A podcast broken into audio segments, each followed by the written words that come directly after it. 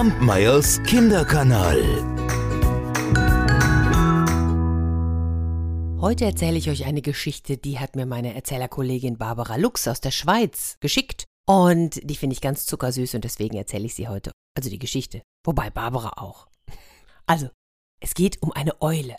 Denn vor langer Zeit lebte tief im Wald eine Eule. Sie nistete in der mächtigen Krone einer Eiche und hörte gern zu, wenn die Tiere des Waldes von ihren Freuden und Leiden erzählten. Auch die Eule erzählte gern Geschichten, Geschichten, die der Wind und der Regen ihr von weit her mitgebracht hatten. Eines Tages jedoch beschloss sie, den tiefen Wald zu verlassen und auszufliegen, um neue Geschichten zu hören. So breitete sie ihre Schwingen aus und flog in die weite Welt. Mit ihren großen Augen sah sie alles.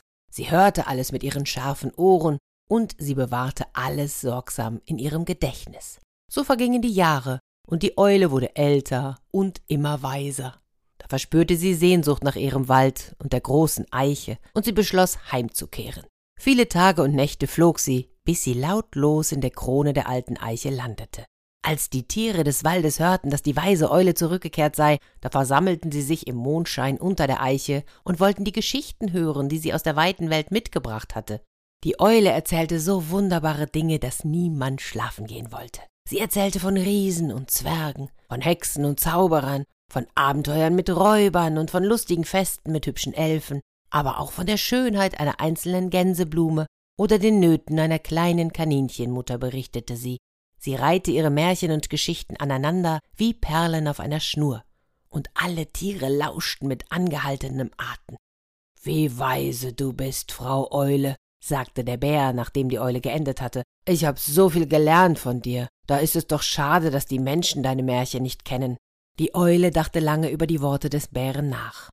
Und als sie fühlte, dass ihr Ende nahe war, da nahm sie ein dickes Buch und einen Federkiel, und sie schrieb, und sie schrieb, und sie schrieb, und sie schrieb.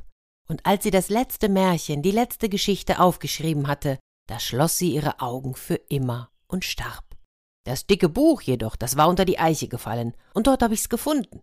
Oder wahrscheinlich Barbara. Und sie schlug es auf, und da stand geschrieben Vor langer Zeit lebte tief im Wald eine Eule. Bis nächste Woche.